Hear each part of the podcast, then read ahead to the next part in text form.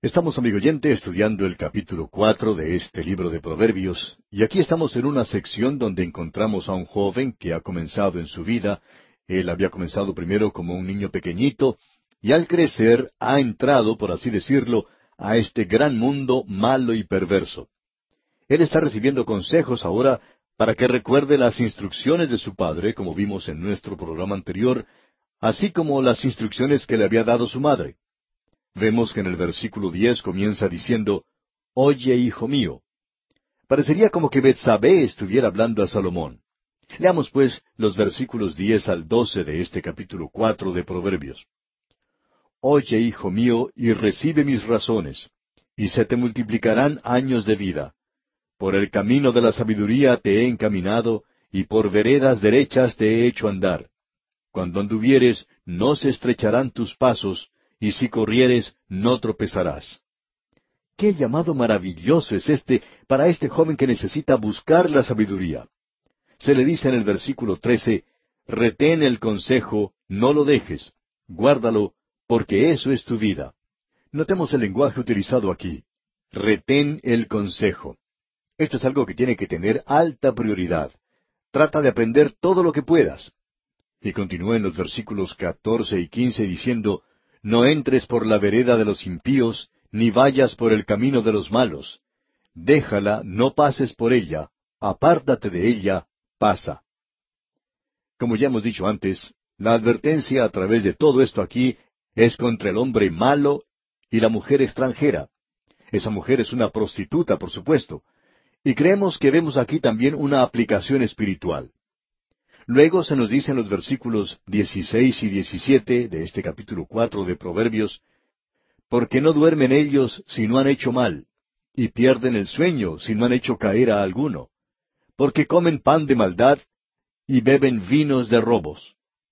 Aquí tenemos algo que, opinamos, el pueblo de Dios necesita aprender. Uno escucha decir a veces, yo no sé cómo este hombre puede hacer algo así. O uno puede decir, yo no sé cómo esa mujer puede vivir la clase de vida que está viviendo. ¿Cómo puede vivir consigo misma?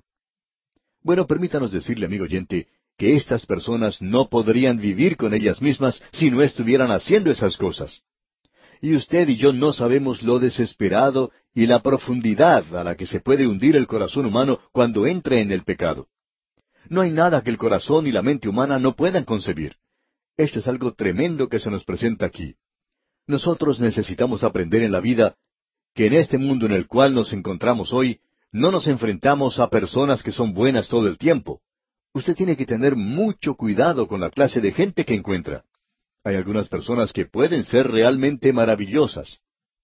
Creemos que una de las cosas más importantes que nosotros podemos hacer es comenzar nuestro día con una oración. Podemos decirle al Señor, Señor, yo me voy a encontrar con personas nuevas en el día de hoy. Algunas de esas personas podrían ser ayudadas por mí. Algunos de ellos podrían hacerme mal.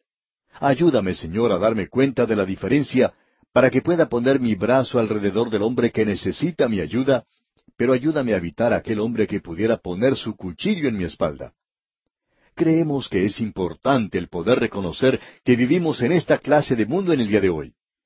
Nos hemos dado cuenta que hay ciertos hombres que pueden llegar a convertirse en magníficos amigos, y damos gracias a Dios por eso. Es esta clase de personas la que hace posible obras radiales como esta. Pero luego hay aquellos otros que tratan de destruirlo a uno, aun aquellos que profesan ser cristianos. A veces es muy difícil en realidad poder comprender la clase de pensamiento de esta gente. Pero no se puede confiar en el corazón humano y nosotros necesitamos tener mucho cuidado hoy. Tenemos que ser capaces de distinguir las cosas que son diferentes de distinguir y también necesitamos ser capaces de enfrentarnos a la humanidad y tener discernimiento. Amigo oyente, esto es muy necesario en el día de hoy. Continuemos ahora leyendo el versículo 18 de este capítulo 4 de Proverbios. Mas la senda de los justos es como la luz de la aurora, que va en aumento hasta que el día es perfecto. Uno puede encontrarse con maravillosas personas como estas, los maravillosos santos de Dios que uno encuentra en el día de hoy. Pero en contraste, podemos ver lo que nos dice aquí el versículo 19. Leamos. el camino de los impíos es como la oscuridad. No saben en qué tropiezan. Se nos presenta aquí dos caminos. Uno de estos caminos es el que es recorrido por los justos. Es una luz brillante, como la luz de la aurora que va en aumento hasta que el día es perfecto. Y luego existe otro camino, el de los impíos. Alguien quizá diga, eso me hace recordar del camino ancho y del camino angosto del cual habló el Señor Jesucristo. Bueno, no creemos que haya habido otra cosa que se haya mal entendido tanto como lo que se dice en conexión con esto. Aún recuerdo que como muchacho se hablaba mucho acerca del camino ancho y del camino angosto. Y hablando francamente, amigo oyente, si de muchacho alguien me hubiera preguntado, ¿cuál de los dos caminos tú crees sería el mejor para recorrer? Bueno, yo hubiera respondido inmediatamente, yo creo que hubiera sido muy divertido el camino ancho. Y desafortunadamente, esa es la impresión que se ha dado, y no creemos que eso sea correcto. Y hablando francamente, el cuadro es muy diferente aquí. El camino ancho, y créanos, amigo oyente, es un camino bastante ancho en el día de hoy. Ahí es donde se encuentra la multitud. Allí es donde encontramos gran cantidad de gente. Y permítanos decirle, amigo oyente, que allí es donde ellos se están divirtiendo todo el tiempo. Allí es donde se realiza el carnaval. Y a propósito, esta palabra carnaval proviene de la palabra carnal, que tiene que ver con lo relacionado con las cosas de la carne. Ah, amigo oyente, allí es el lugar donde uno puede halagar la carne. Y hoy lo llaman el camino de la libertad. Escuchamos decir hoy, estamos viviendo en una nueva era y hoy uno puede hacer como le plazca. Es un camino ancho. Y por cierto que es así. Es decir, cuando uno comienza a andar en él. Pero si usted se da cuenta de lo que aquí se dice, en este camino es amplio al comenzar, pero se hace cada vez más angosto no se ensancha para nada. El camino de los impíos es como la oscuridad. Es un camino oscuro. Hay luces en la entrada, pero cuando usted comienza a andar un poco por ese camino, ya no hay más luz. Y ellos no saben con qué se están tropezando. Ese es el camino ancho. Creemos que el Señor Jesucristo dejó bien claro esto de que el camino ancho se hace cada vez más angosto. Es como el entrar por un embudo. Uno entra por el lado ancho, amplio del embudo, y al comenzar a avanzar a través del mismo se hace cada vez más angosto hasta que finalmente se llega a la destrucción. Ahora el camino angosto comienza de otra forma. El Señor Jesucristo dijo, Yo soy el camino. No hay dos o tres de ellos, no es ancho, es el Señor Jesucristo. Hay camino que al hombre le parece derecho, pero su fin es caminos de muerte. Ese es el camino ancho, pero existe un solo camino, y ese camino es el Señor Jesucristo. El apóstol Pedro había dicho a su pueblo, Y en ningún otro hay salvación, porque no hay otro nombre bajo el cielo dado a los hombres en que podamos ser salvos. El Señor Jesucristo dijo, Nadie viene al Padre sino por mí. Amigo oyente, usted no puede hacer ese camino más angosto que eso. Él dice, Yo soy la puerta. El que por mí entrare, ¿qué sucederá? hallará pastos y vida eterna. Como usted puede ver, es angosto cuando uno entra, pero cada vez se hace más y más ancho. Esa es la parte angosta de ese embudo. Por allí es por donde nosotros necesitamos entrar, por esa parte que está marcada como el Señor Jesucristo. Y ese es el cuadro que tenemos aquí y a lo cual se refiere el escritor de Proverbios. Ahora los versículos veinte al veintidós de este capítulo cuatro de Proverbios nos dicen, Hijo mío, Está atento a mis palabras, inclina tu oído a mis razones. No se aparten de tus ojos, guárdalas en medio de tu corazón, porque son vida a los que las hallan y medicina a todo su cuerpo. Esta es la palabra sobre la cual el salmista dijo, En mi corazón he guardado tus dichos para no pecar contra ti. Y estas son palabras de vida. Cierto gran hombre del pasado dijo en una ocasión que si uno cortaba estas palabras iban a sangrar. Son palabras vivientes, si se nos permite la expresión. Y eso es lo que son las palabras de la palabra de Dios. Si usted las corta, ellas van a sangrar. Son palabras vivientes. Ellas le dan vida a usted y también le brindan luz. Le traen instrucción y dirección y gozo. Todo esto llega a usted a través de la palabra de Dios. Ahora en el versículo 23 encontramos uno de los grandes versículos del libro de Proverbios. Leamos la primera parte de este versículo. Sobre toda cosa guardada, guarda tu corazón. Esa es una traducción y hemos notado que de vez en cuando mencionamos esta otra traducción. Guarda tu corazón con toda diligencia. Esta es una de las cosas que usted tiene que hacer. Y aquí en la segunda parte del versículo 23 dice, porque de él mana la vida. La vida de la carne se encuentra en la sangre, y es el corazón el que empuja esa sangre.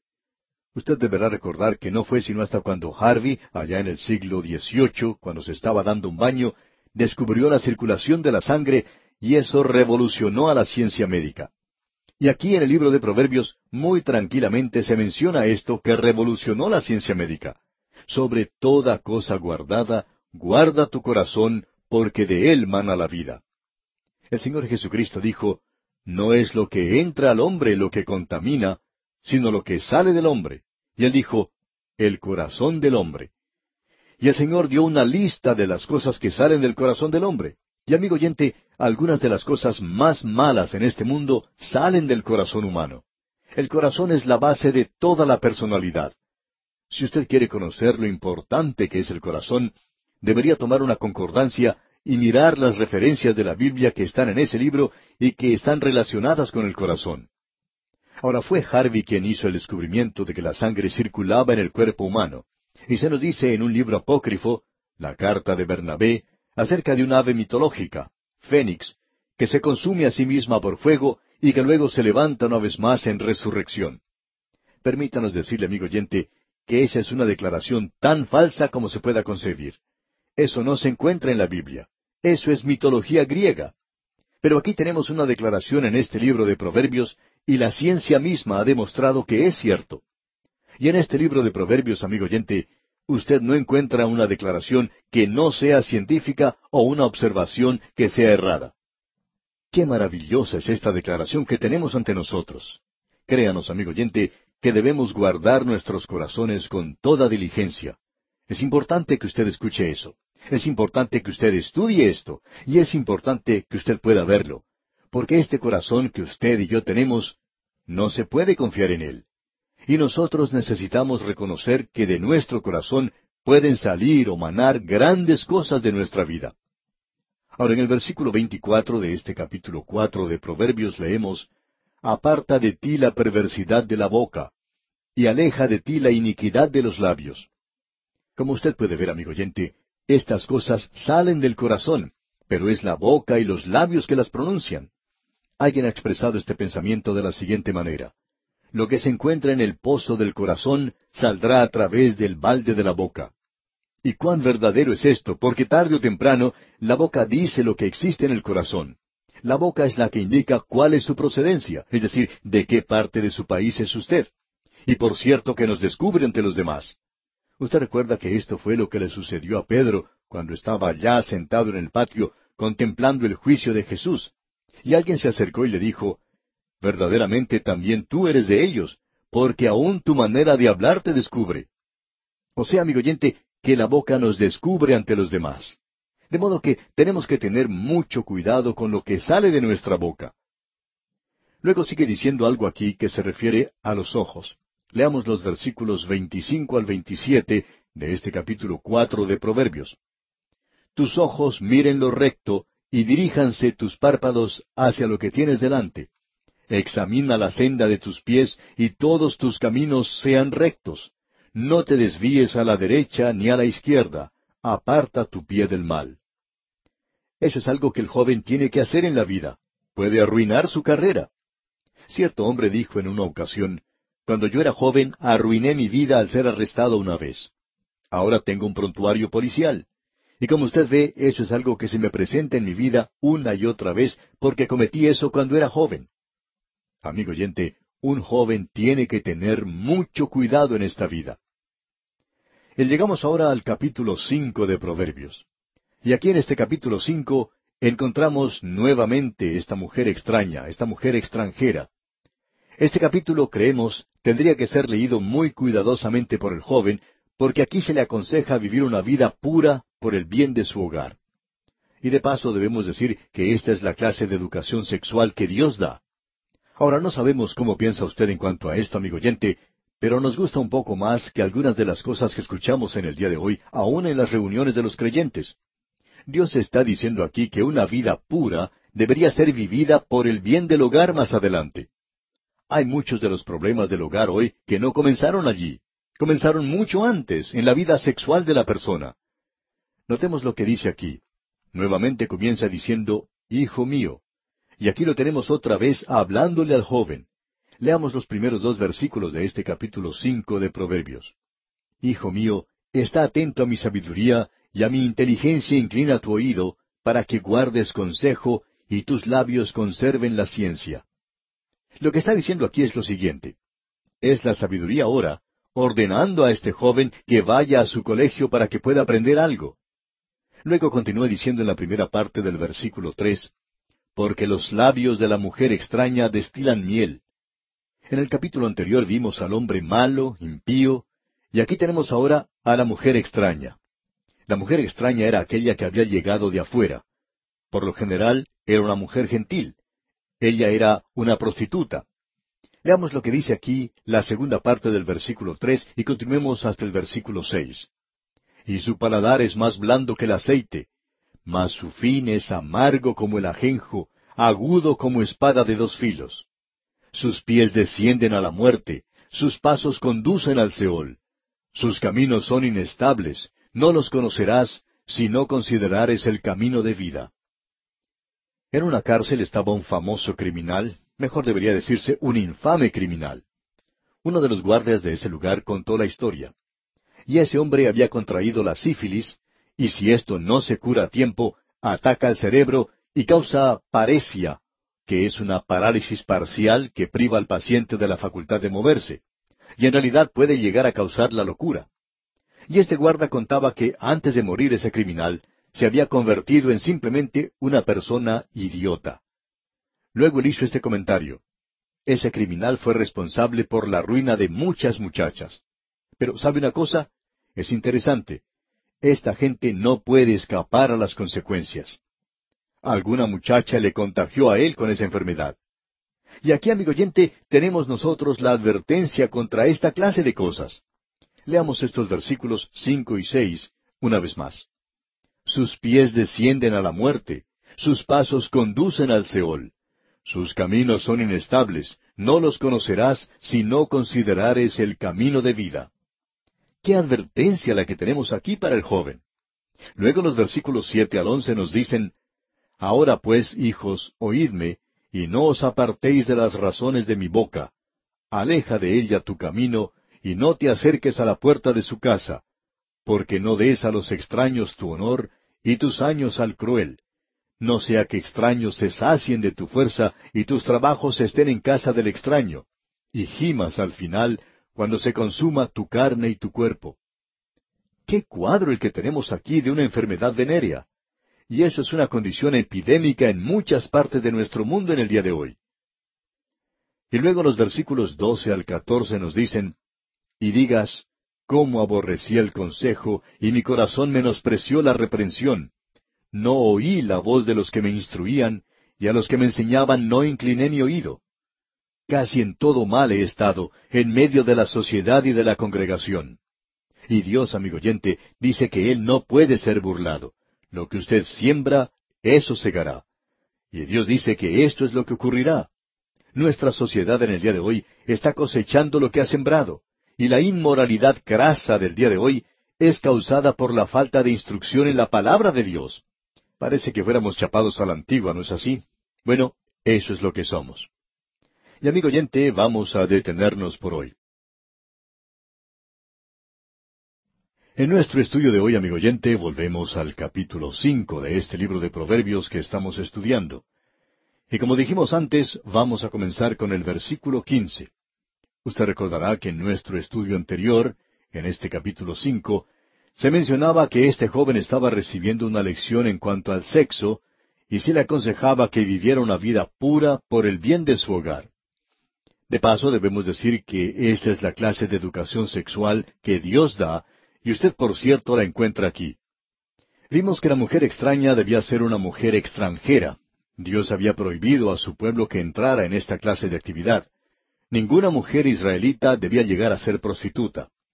Llegó un día en su historia cuando ellos se apartaron tanto de Dios en inmoralidad que a ella se le llamó extraña, extranjera, como usted recordará cuando leímos el versículo 17 del capítulo dos de este libro de Proverbios, donde decía, la cual abandona al compañero de su juventud y se olvida del pacto de su Dios. Así es que algunas de estas personas también habían llegado a practicar la prostitución, y como resultado se les llegó a considerar extranjeros, porque son extranjeros en cuanto a su relación con Dios. Pues bien, Dios nos está advirtiendo en contra de eso. Ahora Él nos dice algo acerca de la relación que tiene que existir entre el esposo y la esposa. Aquí podemos observar el matrimonio en un plano muy elevado. Y usted va a poder notar que se menciona aquí de una manera maravillosa. Se dice en los versículos quince al diecisiete de este capítulo cinco de Proverbios, Bebe el agua de tu misma cisterna y los raudales de tu propio pozo. ¿Se derramarán tus fuentes por las calles y tus corrientes de aguas por las plazas? Sean para ti solo y no para los extraños contigo. Es decir, sus descendientes deben ser los descendientes de su propia esposa, de la cual ella es la madre. Ahora en los versículos 18 y 19 leemos lo siguiente. Sea bendito tu manantial, y alégrate con la mujer de tu juventud como sierva amada y graciosa Gacela. Sus caricias te satisfagan en todo tiempo, y en su amor recréate siempre. La palabra de Dios nos presenta de una manera muy clara allí que el amor físico y el amor sexual tienen que ser santificados y llevados a un nivel muy alto. Hubo una época cuando hablar de estas cosas era tabú. Ni siquiera eran mencionadas y se opinaba que ellas eran cosas quizá inmorales, aun entre las personas casadas, que era algo sucio o inmundo.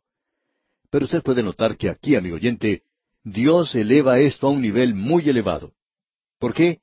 Porque el matrimonio, amigo oyente, es algo que Dios le ha dado a la familia humana para el bienestar y beneficio de la humanidad.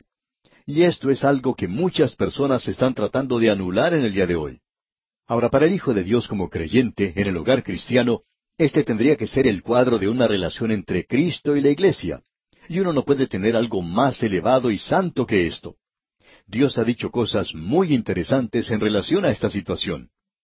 Ahora mismo, cuando usted escucha de tantos matrimonios que se están separando, esto tendría que ser algo que causa alarma en nuestras iglesias, y debería hacer que la iglesia entera se pusiera de rodillas ante Dios para descubrir lo que anda mal dentro de ella.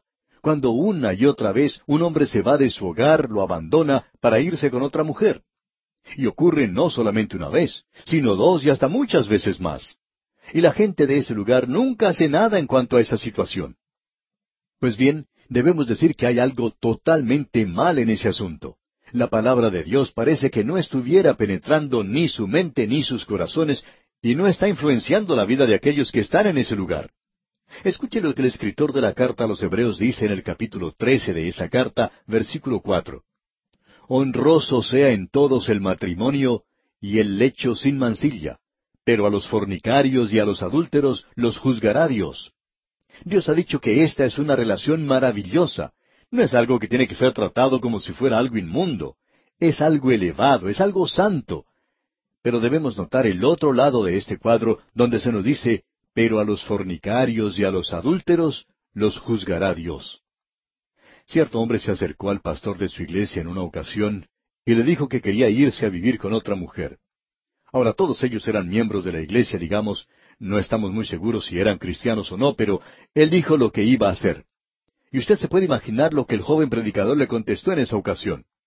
Él les dijo las cosas tal cual eran, a lo cual este hombre se levantó y dijo indignado, ¿Me está tratando de robar usted la salvación? A lo cual el pastor le contestó, Hermano, si usted tiene la salvación, yo no estoy tratando de robársela, pero quiero decirle lo siguiente, quiero que usted recuerde esto, si usted no es hijo de Dios, entonces usted está actuando según el camino, según las normas de los hijos del diablo. Pero si usted es un hijo de Dios, entonces debo decirle esto. Uno de estos días Dios lo va a tomar a usted y lo va a castigar de tal manera que usted nunca se olvidará de eso y no estoy seguro si Él le perdonará su vida. A esto, este hombre simplemente respondió con una burla. Bueno, pasaron los años, muchos años, y esos dos que se unieron de esa manera han llegado a ser dos personas solitarias, tristes, llenas de frustraciones. Y de seguro que si ellos pudieran, volverían a comenzar todo de nuevo y evitarse los problemas que tuvieron por actuar en la manera que lo hicieron. El apóstol Pedro dice que el esposo y la esposa tienen que morar juntos sabiamente.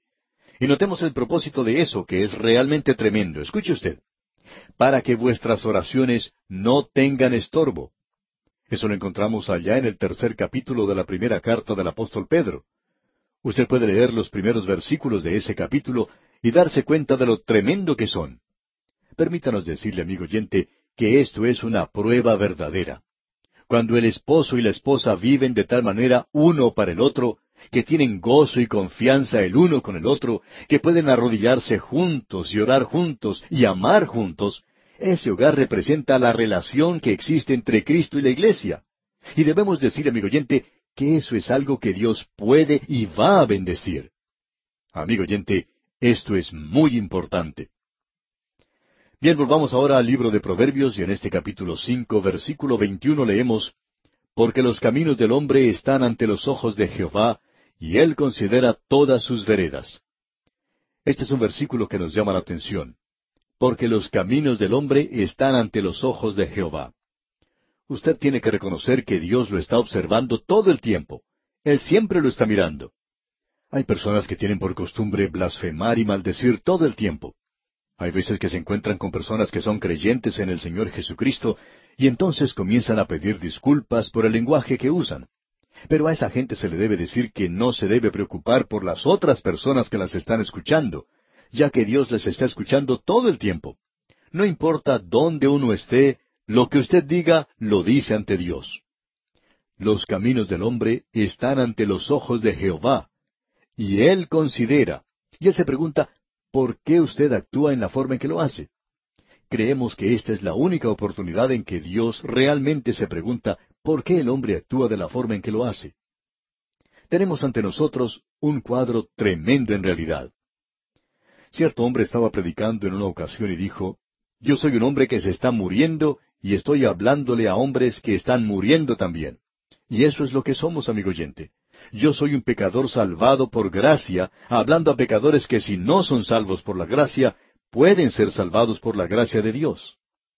Notemos ahora lo que nos dice el libro de Proverbios al seguir adelante en nuestra lectura. Aquí en los versículos 22 y 23 de este capítulo 5 leemos, Prenderán al impío sus propias iniquidades, y retenido será con las cuerdas de su pecado. Él morirá por falta de corrección, y errará por lo inmenso de su locura. Dios dice que se acerca un día, un día donde habrá que rendir cuentas, un día donde recibiremos retribución. Llegará el día de pago, y ese día se está acercando, amigo oyente. Usted puede pensar que se está saliendo con la suya, pero eso no es así. Y ahora llegamos al capítulo seis de Proverbios, y encontramos aquí que él está diciendo algo que es bueno para el mundo de los negocios del presente, sean creyentes o no lo sean, sea que reconozcan a Dios o no lo reconozcan. Tenemos aquí algunos principios o normas de negocios muy buenos. Como usted puede notar, amigo oyente, Dios ha dado muy buenos consejos para la humanidad, ya sean las personas salvas o no lo sean. Es buen consejo para aquel que se encuentra en este mundo. Y aquí en el capítulo seis de Proverbios, lo importante que él menciona al comienzo es lo siguiente. Ten cuidado de firmar un documento para algún amigo. Y que nunca sea socio con una persona extraña, ese ya es un buen consejo en cualquier ocasión. Y el hombre que no es salvo puede seguir este consejo y tener éxito en sus negocios, y muchos de ellos así lo han hecho. Leamos pues los primeros dos versículos de este capítulo seis de Proverbios.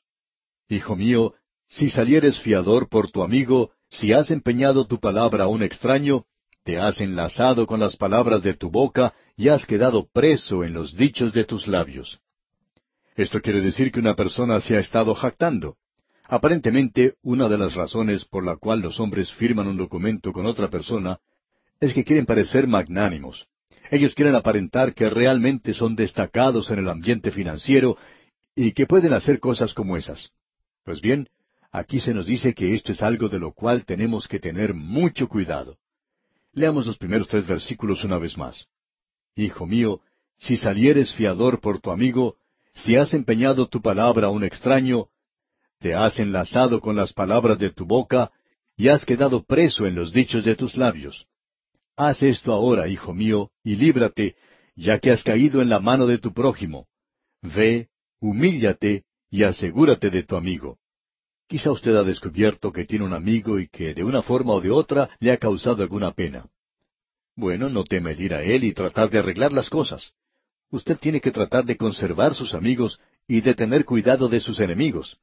Eso es lo que se nos dice aquí exactamente, y también se nos dice esto en muchos otros lugares.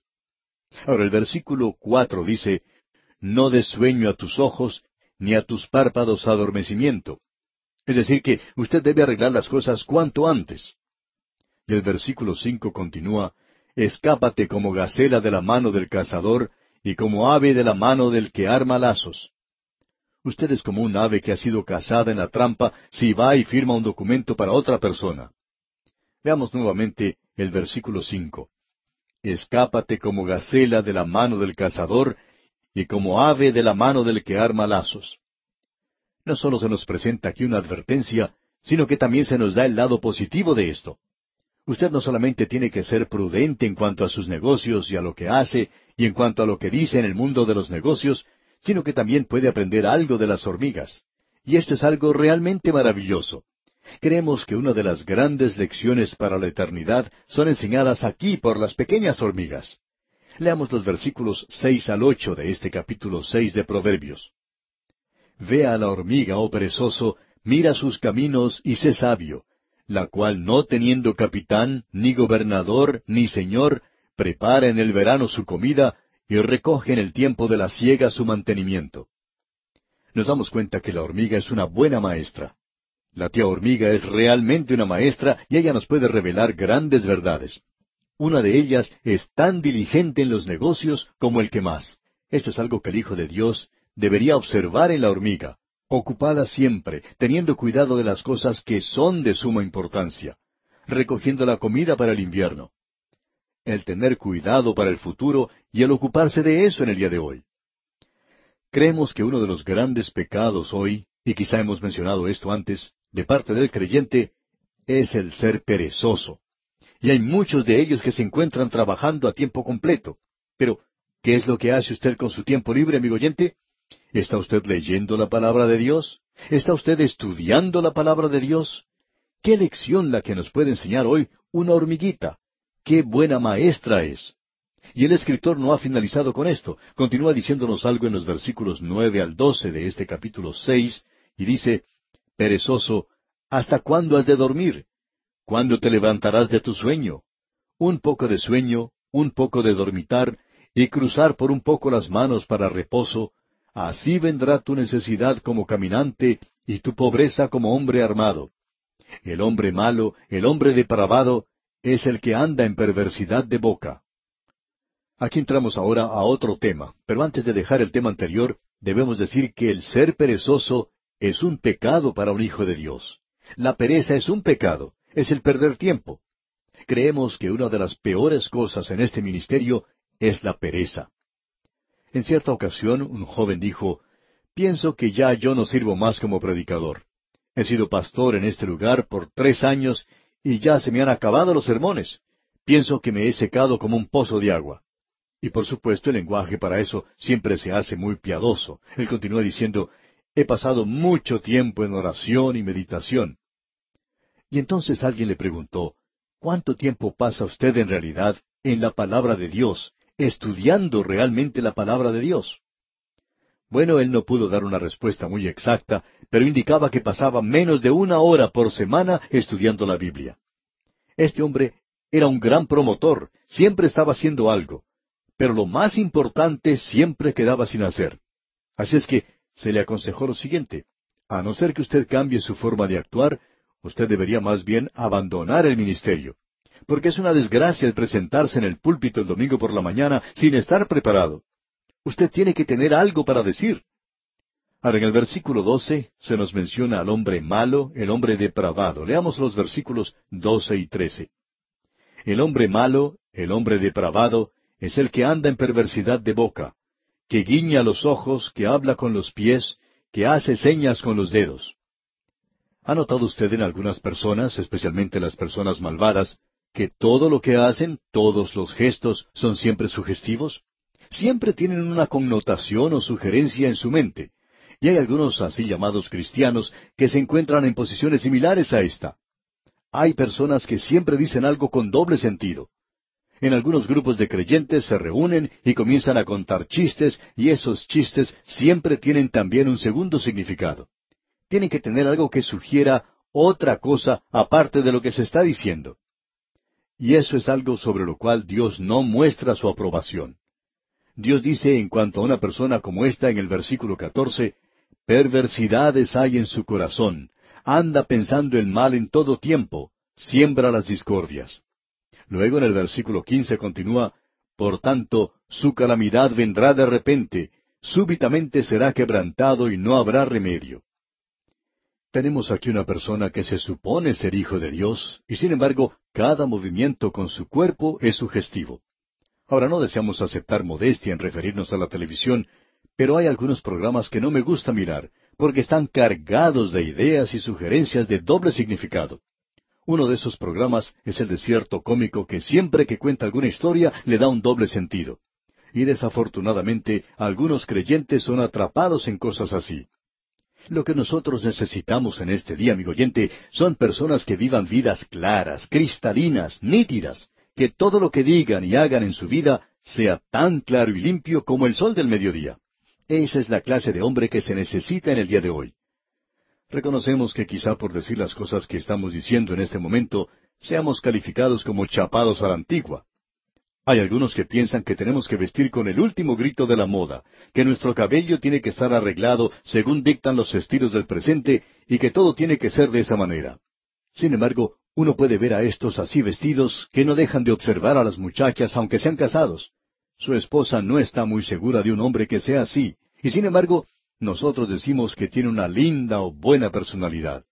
Debemos decir, amigo oyente, y lo vamos a decir tan claramente como sea posible, que en el día de hoy tenemos demasiadas personas como estas en el servicio cristiano y no estamos llegando a ninguna parte así.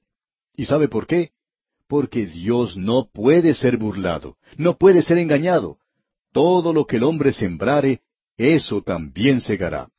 Y si usted siembra para la carne, usted va a cegar de la carne corrupción. Y cuando usted siembra del Espíritu, entonces va a cegar aquello que es para vida eterna. Dios no puede ser engañado hoy, amigo oyente. Nuestro Dios demanda una vida santa de nosotros. Ahora alguien quizá pregunte, ¿por qué?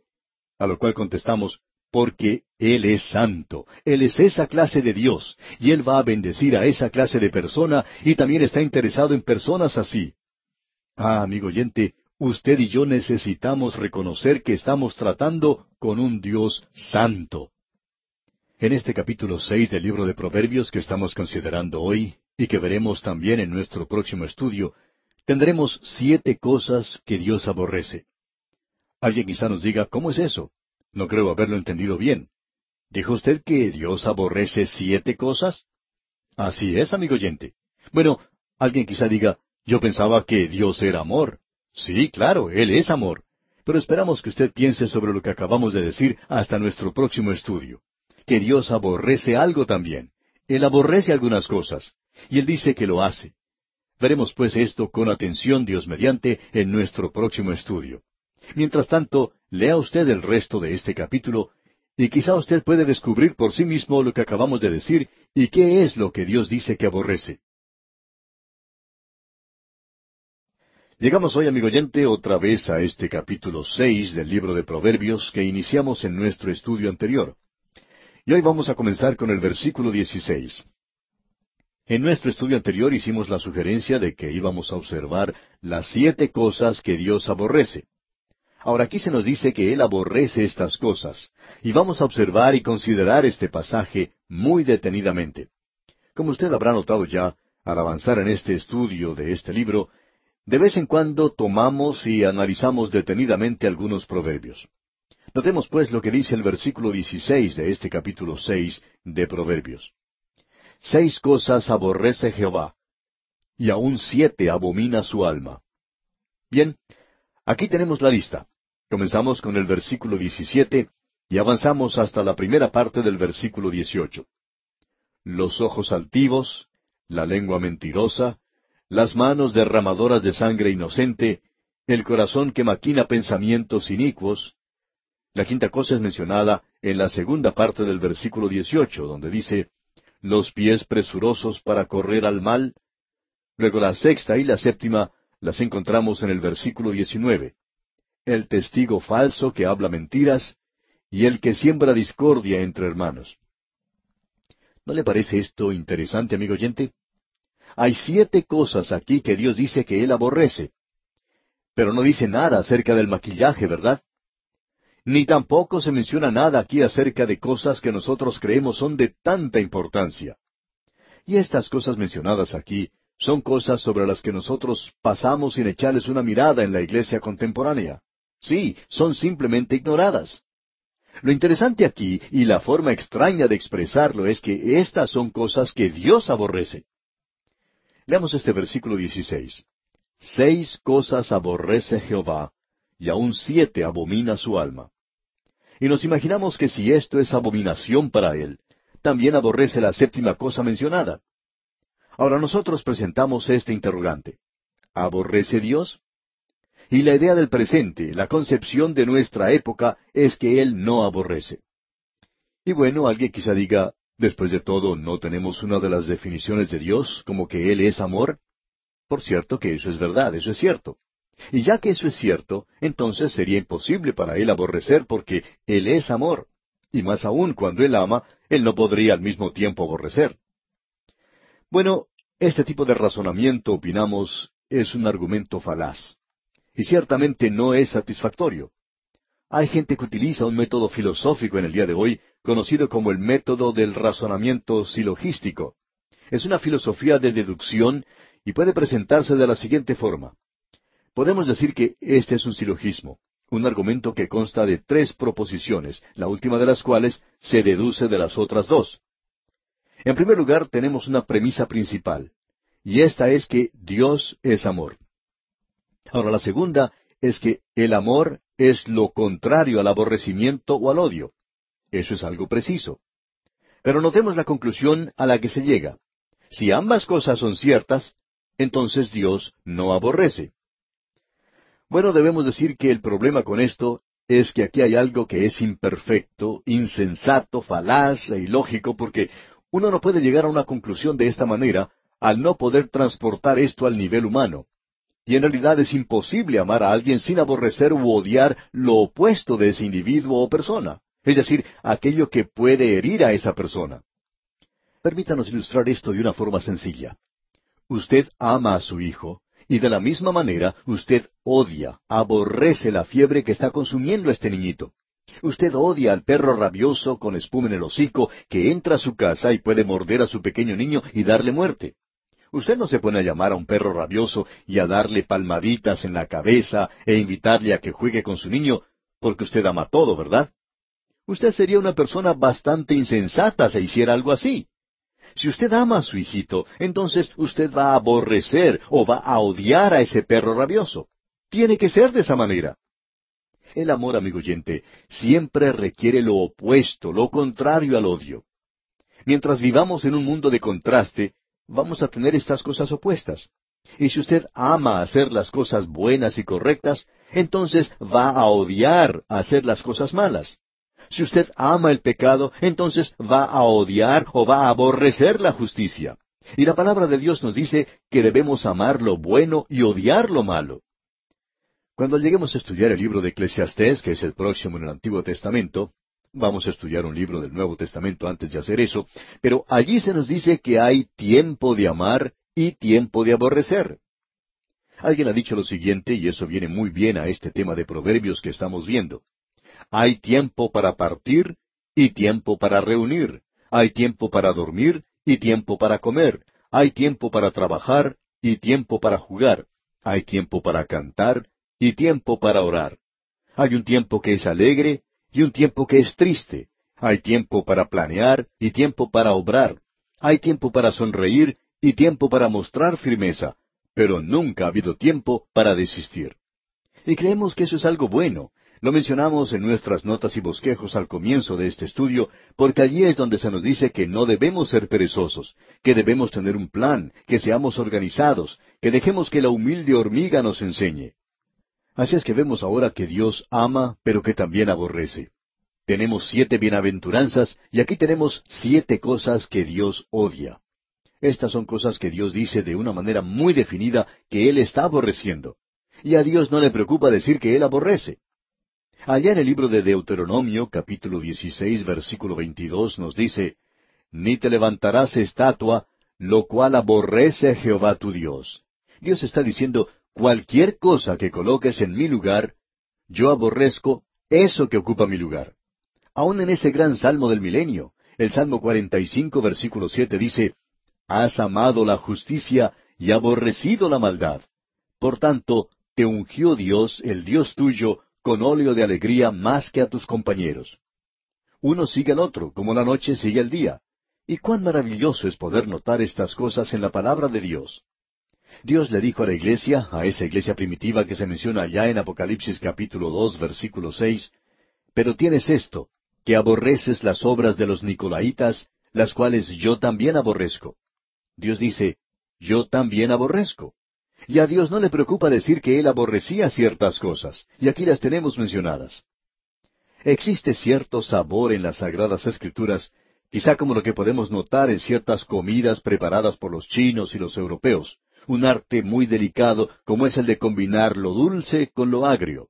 Dios es amor, y de la misma manera podemos indicar que Dios aborrece. Y las escrituras indican eso de una manera adecuada. Aquí en este libro de Proverbios vemos que se ha destacado siete cosas que Dios aborrece. Y este número siete aquí no indica perfección, sino algo acabado. Es decir, es un aborrecimiento completo de esas cosas, que todas estas cosas son obra de la carne. Estas son cosas que revelan la depravación y la completa degradación de la especie humana. Y Dios ha indicado que Él aborrece estas cosas. Dios niega la tesis del modernismo de que Él es un anciano y sentimental que llora pero que nunca obra, que Él cierra sus ojos a los pecados de la humanidad y que tolera lo malo y perdona porque no tiene el valor como para castigar el pecado. Dios dice, yo amo, pero Dios también dice, yo aborrezco. Eso de tener que ser caritativo con el culpable porque no tiene el valor de ir adelante con un programa firme de castigo, eso es lo que corroe y arruina nuestra sociedad en el día de hoy, el no estar dispuestos a castigar al culpable. Dios dice que lo hace, y Dios no le teme a la opinión pública, ni tampoco trata de apartarse de la apariencia de ofender al hombre, porque dice que es cobarde. Dios está diciendo que de ninguna manera Él va a declarar libre de culpa al que es culpable. Sus leyes son inviolables e inexorables.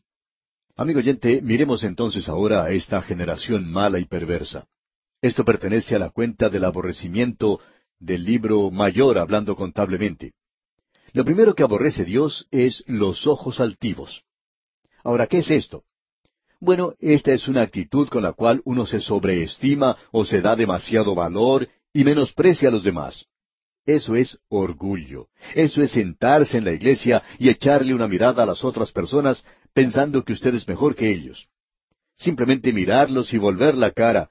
Una mirada de orgullo. Y Dios dice, yo aborrezco eso. Y Dios aquí le da el número uno. Lo pone mucho antes que la borrachera. Le da prioridad sobre el asesinato. Dios dice, yo aborrezco eso. Amigo oyente, en algunas iglesias en el día de hoy uno puede salirse con la suya, con una mirada orgullosa y nadie llegaría a decirle nada. Pero ¿sabe usted que la primera manifestación pública de pecado en el cielo, ese pecado original, fue un pecado de orgullo? Fue cuando Satanás, ese ángel de la mañana, dijo, Subiré al cielo, en lo alto, junto a las estrellas de Dios, levantaré mi trono. Él fue quien le dijo al hombre en el jardín del Edén, y seréis como Dios. Es muy interesante notar en el día de hoy que detrás de todas estas cosas, confusión psicológica y estas enfermedades psicosomáticas, es el tronco del árbol del cual salen todas las anormalidades. ¿Y sabe usted qué es esto? La falta de poder llegar a ser una personalidad completa. Yo quiero ser alguien, quiero tener cierta posición, y una de esas cosas es el declarar mi independencia de Dios. Quiero ser mi propio Dios. Yo mismo, aunque pequeño, soy mi Dios.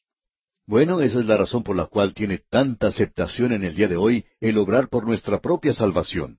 Es por eso que esa pequeña criatura que es el hombre gusta decir, Voy a trabajar para lograr mi propia salvación. Lo voy a hacer todo por mí mismo y no necesito de ti, Dios. Y por cierto que no necesito tener que acudir a tu Hijo Cristo, ni que Él muera por mí. Yo voy a realizar todo esto por mí mismo. Y cuando llegue ante tu presencia, quiero que te corras un poco porque me voy a sentar a tu lado. Yo soy tan bueno como tú eres. Eso es lo que este pequeño hombre que está psicológicamente enfermo está diciendo. Pero permítanos decirle, amigo oyente, que el tratar de obrar o trabajar por la salvación es el resultado de personas que están psicológicamente enfermas. Y Dios dice aquí, tú no puedes declarar tu independencia de mí, tú no puedes ser tu propio Dios. Dios dice, yo resisto al soberbio, con los humildes está la sabiduría. Más adelante dice, cuando viene la soberbia, viene también la deshonra. Y usted recuerda que en el libro de Job, allá en el capítulo cuarenta de ese libro, versículo doce, dice, Mira a todo soberbio y humíllalo, y quebranta a los impíos en su sitio. Eso es lo que Dios dice que Él va a hacer. Usted recuerda lo que dice allá en el Evangelio según San Mateo. En las bienaventuranzas dice, Bienaventurados los pobres en espíritu. Y aquí Dios dice que aborrece los ojos altivos. Aquí tenemos las siete cosas que Dios aborrece. En el Salmo 131, versículo 1, el salmista dijo, Jehová, no se ha envanecido mi corazón, ni mis ojos se enaltecieron, ni anduve en grandezas, ni en cosas demasiado sublimes para mí. Ah, amigo oyente, necesitamos ocupar un lugar humilde y decir, Oh Dios, yo soy débil, no puedo hacerlo, yo te necesito. Sin embargo, usted puede apreciar que los hombres psicológicamente adoptan todas estas cosas que no ayudan para nada. En cierta ocasión había un joven que se juntó a un grupo de sus contemporáneos. Este muchacho era bastante grande de estatura, pero pequeño de mente. Él quería ser aceptado por aquellos de su propio grupo, así es que se aproximó a ellos y luego comenzó a maldecir como un viejo lobo de mar. Y todo para congraciarse con ellos y ser aceptado. La verdad es que una persona así solo produce lástima. ¿Qué niño era en realidad ese muchacho? Tratando de conseguir en forma equivocada la aceptación del grupo. ¿Por qué no ir delante de Dios y decir la verdad? Señor, mi corazón no es altivo. Yo no quiero hacer cosas o decir cosas que no son genuinas, verdaderas. Yo no tengo ninguna justicia. Permítanos decirle, amigo oyente, que es entonces cuando usted llega a ser real, cuando su personalidad es completa, cuando usted se acerca a Dios pidiéndole salvación. Esto es lo que leemos allá en Isaías capítulo 66 versículo 2. Dice, Mi mano hizo todas estas cosas, y así todas estas cosas fueron, dice Jehová. Pero miraré a aquel que es pobre y humilde de espíritu, y que tiembla a mi palabra. Así habla Dios, amigo oyente. Y si usted está dispuesto a acercarse a Él, va a ver que Dios está dispuesto a recibirle. Dios dice que aborrece la mirada o los ojos altivos. Luego Él dice que aborrece la lengua mentirosa. ¿Ha notado usted alguna vez que se dice más acerca del uso y abuso de la lengua que del abuso del alcohol en la Biblia? Y eso es algo muy común en todas las razas y en todos los idiomas. Uno habla del movimiento de lenguas. Hay un gran movimiento de lenguas en el día de hoy. ¿Y sabe cuál es? Es el movimiento de la lengua mentirosa. Permítanos decirle, amigo oyente, que eso es algo verdaderamente trágico. Usted recuerda que el salmista dijo, y dije en mi apresuramiento, todo hombre es mentiroso, allá en el Salmo 116, 11. El doctor Carroll acostumbraba decir, yo he tenido mucho tiempo para pensar esto y todavía estoy de acuerdo con David. Bueno, ciertamente tenemos que admitir que estamos de acuerdo con David. El salmista dice, Libra mi alma, oh Jehová, del labio mentiroso y de la lengua fraudulenta. Hay muchas personas en el día de hoy que quieren hacer desaparecer todas las armas de fuego. Dicen que si desaparecen las armas de fuego, entonces nos libraremos de los asesinatos. Sin embargo, la cosa más peligrosa hoy en este mundo es la lengua. Hay muchas personas que han sufrido el ataque y en realidad el asesinato de su reputación. Así es que sería mucho mejor que en lugar de tratar de librarse de las armas, que trataran de controlar el uso de la lengua. Es decir, si son personas honestas, honradas las que tienen las armas, ya que ellos no las van a utilizar para matar a nadie, pero las necesitan para protegerse de aquellos que no han informado a la policía que las poseen, eso es seguro. Pero como dijimos, nos gustaría ver un movimiento en el día de hoy que tratara de librarse de la lengua. Quise encontrar la forma de sellar y cerrar esos labios. Dios dice que aborrece la lengua mentirosa. Y Dios es verdad, tenemos que decir de paso, y Dios aborrece la mentira. El salmista dice nuevamente en el Salmo 31, versículo 5, En tu mano encomiendo mi espíritu, tú me has redimido, oh Jehová, Dios de verdad. Eso es maravilloso. Ahora, la tercera cosa que Dios dice que aborrece es las manos derramadoras de sangre inocente. Eso se repite otra vez allá en la epístola a los Romanos capítulo tres. Un asesino es particularmente odioso y aborrecible ante Dios y los hombres. La diferencia es simplemente lo siguiente. Dios dice que el asesino, el criminal, debe ser castigado. ¿Por qué? Porque tomó aquello que Dios considera sagrado, la vida humana. En nuestros días esto no es así. La vida humana no llega a ser preciosa hasta cuando alguien ha sido asesinado y se apresa a su asesino.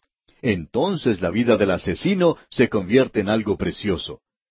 Dios dice que la vida humana es preciosa, y cuando este hombre disparó y dio muerte a otro, entonces él tiene que dar por perdida su propia vida.